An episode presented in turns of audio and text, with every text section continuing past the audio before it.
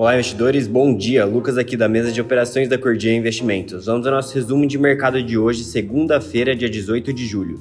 A semana inicia com os índices acionários em alta no exterior, estendendo o alívio da sexta-feira com os novos indicadores dos Estados Unidos e declarações dos membros do Fed que arrefeceram o temor de um Fed mais agressivo em sua alta de juros. Além disso, na China, as informações de o aumento de financiamento pelos bancos também acalmam o temor de inadimplência do mercado imobiliário por lá. E para essa semana, as expectativas giram em torno dos resultados de grandes empresas e também da decisão de política monetária do Banco Central Europeu nesta quinta-feira, que deve formar o primeiro aumento de juros. Sendo que na agenda de resultados corporativos, hoje ensaem os números da Goldman Sachs, Bank of America e da IBM.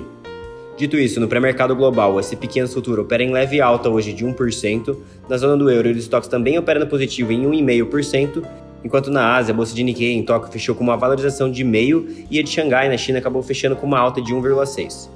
Entrando aqui na parte de commodities, o petróleo sobe 2% e o WTI se aproxima no nível dos 100 dólares o barril, enquanto o minério de ferro sobe após as informações de que a China defende que os bancos elevem os financiamentos, o que acalmou o temor de inadimplência do mercado imobiliário.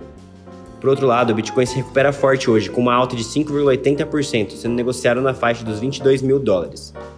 Já que no cenário interno, o Bovespa fechou com uma alta de 0,45% na sexta-feira, aos 96.500 pontos, enquanto o dólar caiu 0,5%, sendo cotado aos R$ 5,40 na sexta-feira. E na agenda de hoje, o Banco Central informa o relatório Fox com expectativas de PIB, câmbio, inflação e juros. Além disso, inicia nesta semana a temporada de resultados corporativos do segundo trimestre de 2022, com a VEG, que reporta seus números na quarta-feira, dia 20. E para finalizar, ainda hoje, o ministro da Economia Paulo Guedes e o presidente do Banco Central Roberto Campos Neto participam de cerimônia de posse do novo presidente da CVM, João Pedro Barroso do Nascimento, agora pela manhã. Bom, por hoje é isso. Tenham todos uma excelente segunda-feira e bons negócios.